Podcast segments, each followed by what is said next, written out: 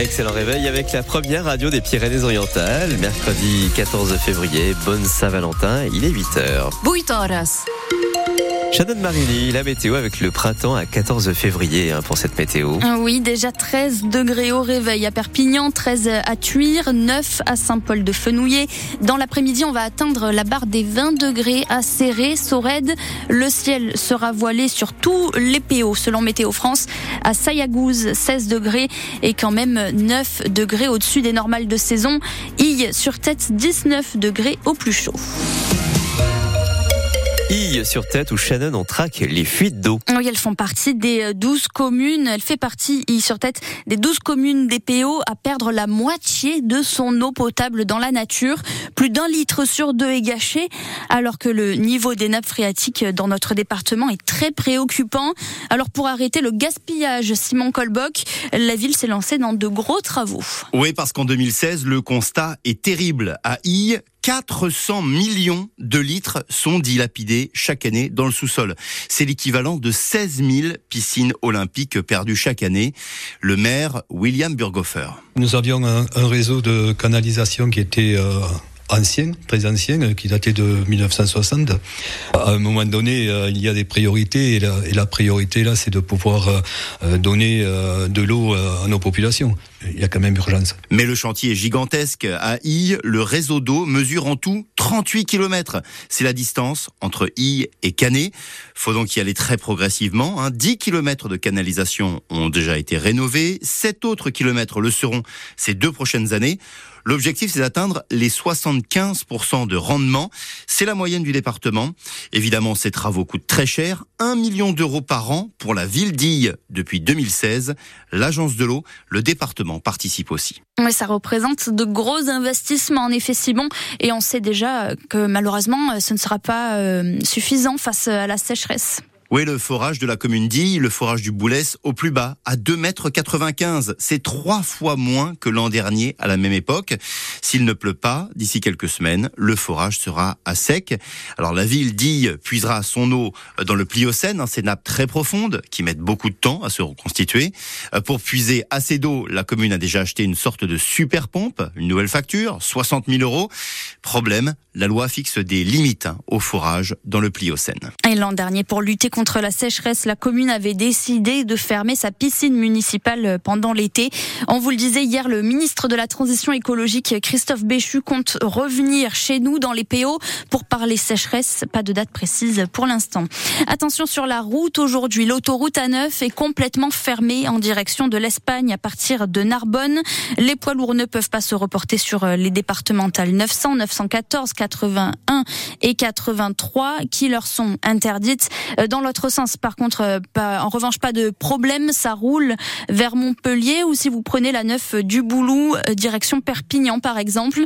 Hier soir, le péage Perpignan Sud était fermé. Il a bien rouvert ce matin, pas de souci de ce côté-là.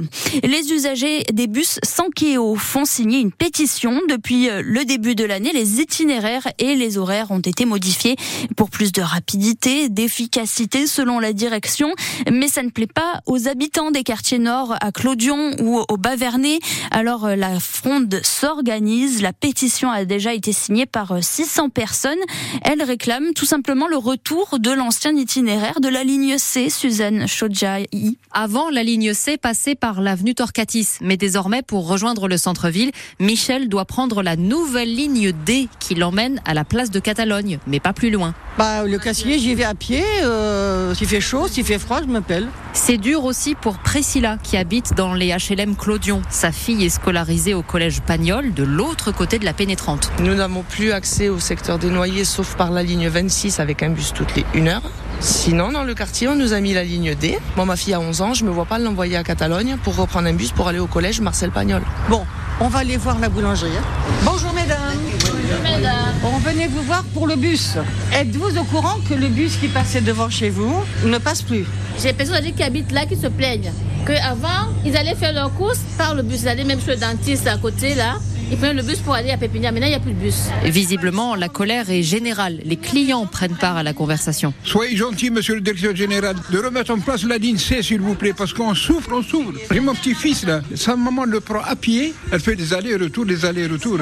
Vous pourriez peut-être euh, signer la pétition Vous me montrez le lieu où je dois signer, je le signe volontairement. Et ensuite, le collectif remettra la pétition à la communauté urbaine d'ici la fin du mois. Et de son côté, le directeur du réseau Sankeo dit rester à l'écoute pour euh, faire des ajustements.